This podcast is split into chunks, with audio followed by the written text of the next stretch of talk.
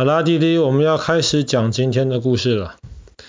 嗯，弟弟知道爸爸喜欢喝咖啡，对不对？爸爸每天早上起床第一件事就是要喝杯咖啡。那讲到喝咖啡，那爸爸全世界其实也去过一些地方游览过。那爸爸最喜欢的一个城市就是奥地利的首都维也纳。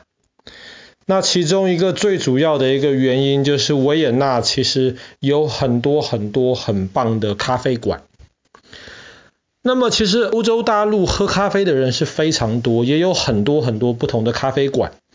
可是整个欧洲大陆讲到咖啡馆或是咖啡馆文化最有名的两个城市，第一个就是维也纳，第二个是巴黎。巴黎的左岸咖啡厅是非常有名的，可是巴黎的咖啡馆跟维也纳咖啡馆不太一样的地方，就是如果你去巴黎喝咖啡的话，你会看到大多数的巴黎人，他们都喜欢坐在外面，坐在外面一面喝咖啡，一面看外面来来往往的行人，那么也让自己被外面来来往往的行人看。可是维也纳的咖啡馆完全不一样。维也纳咖啡馆相比于巴黎就非常的低调，绝大多数的维也纳咖啡馆你都是要推开厚厚的门走到里面去，然后在里面的时候很多地方还会有不同的那种像是隔间这样子的地方，你可以在里面安安静静的喝咖啡，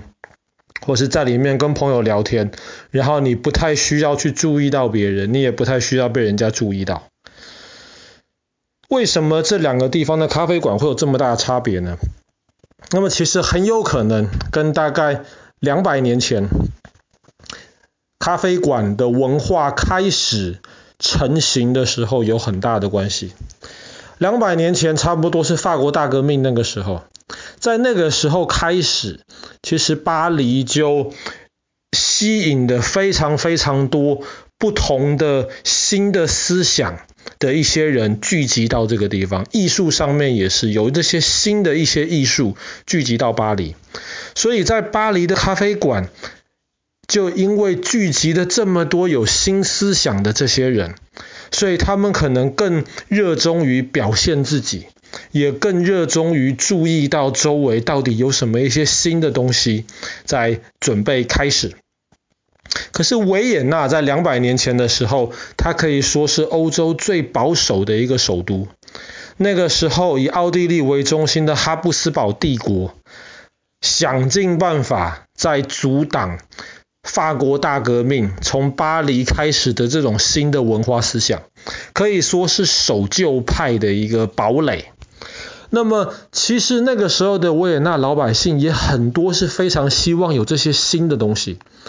但是因为那个时候哈布斯堡王朝的那些警察，他们就会故意的要想办法去找那些很明显的是受到巴黎来的这些法国大革命思想的这些人，甚至会把他们带起来或抓进去问话。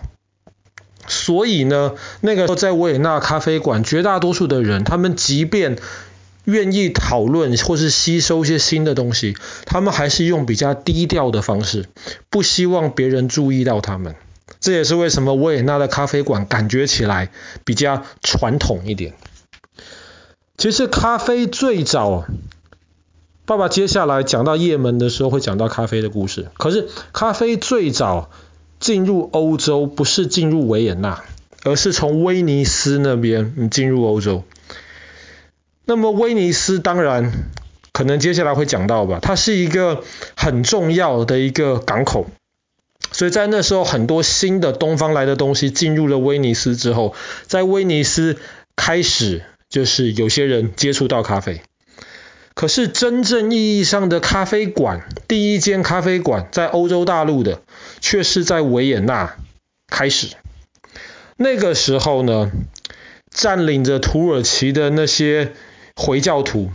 他们叫做鄂图曼帝国，那个时候非常非常的强大，他就带领着很多很多的士兵席卷了整个东欧，后来到了维也纳城下，维也纳也是一个很坚固的一个城市啊，再加上那个时候哈布斯堡帝国其实也没有那么弱小，所以呢，土耳其人就进不了维也纳，他们只能包围住这个城市。一开始包围城市还是有那种打仗的气氛，可是后来大家都知道这个仗打不下去了，两个国家在桌子上面谈判。这个时候围城的士兵没什么事做，就开始煮他们从土耳其带来的咖啡。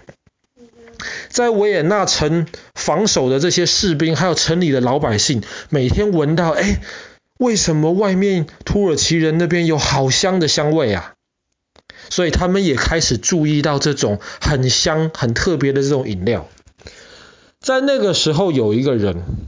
他其实又懂土耳其或是东欧的语言，他又懂德文，他那个时候就常常帮维也纳当做两边的翻译，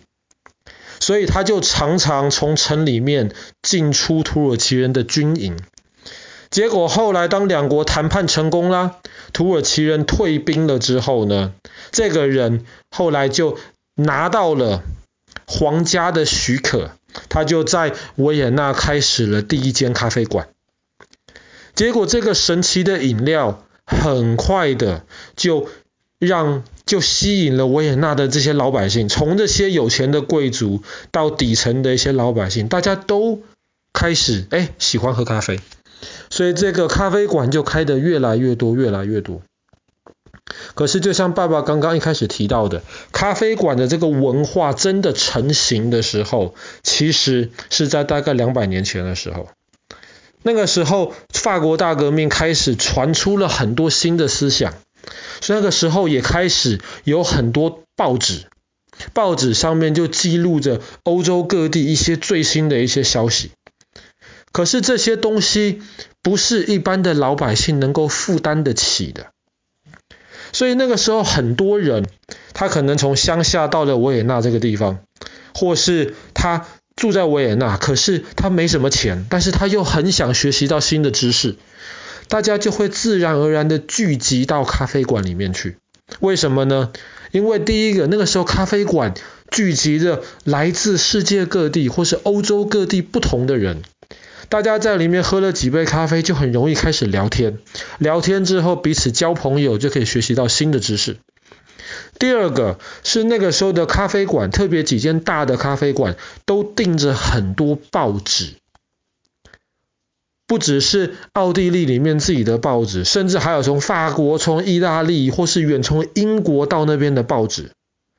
这些报纸呢，都是免费放在那边给顾客看的。你只要点杯咖啡，你就可以免费的看那些报纸，从报纸上面知道最新的消息。还有一个很重要的原因，是因为那个时候的咖啡馆，基本上你在那边点杯饮料之后，他不会赶你走的。所以一些比较穷的一些知识分子，他们就可以点杯饮料。坐在那边看报纸、聊天，一整天的时间就这样子快快乐乐的耗到晚上咖啡馆关门的时候，自己把椅子搬到桌子上面，才满意的回家。那么今天，当然今天因为有很多的这些连锁咖啡店，比方说 Starbucks 或是一些其他的一些咖啡店，所以在维也纳很多的一些。老的、经典的、很多人聚集的这些咖啡馆就变得越来越少。可是相对于全世界其他城市，其实好的咖啡馆在维也纳还是很多。比方说最有名的几个，有一个叫做中央咖啡厅，又叫做咖啡中心。咖啡中心在的这个地方呢，它以前是一个银行。那个建筑物其实外面看起来没什么。你一进去里面的大厅，你就会觉得这根本不像是一个咖啡馆，这感觉起来是一个富丽堂皇的，可能是一个皇宫或者是一个可以跳舞的地方。那么咖啡中心里面的咖啡自然很好喝，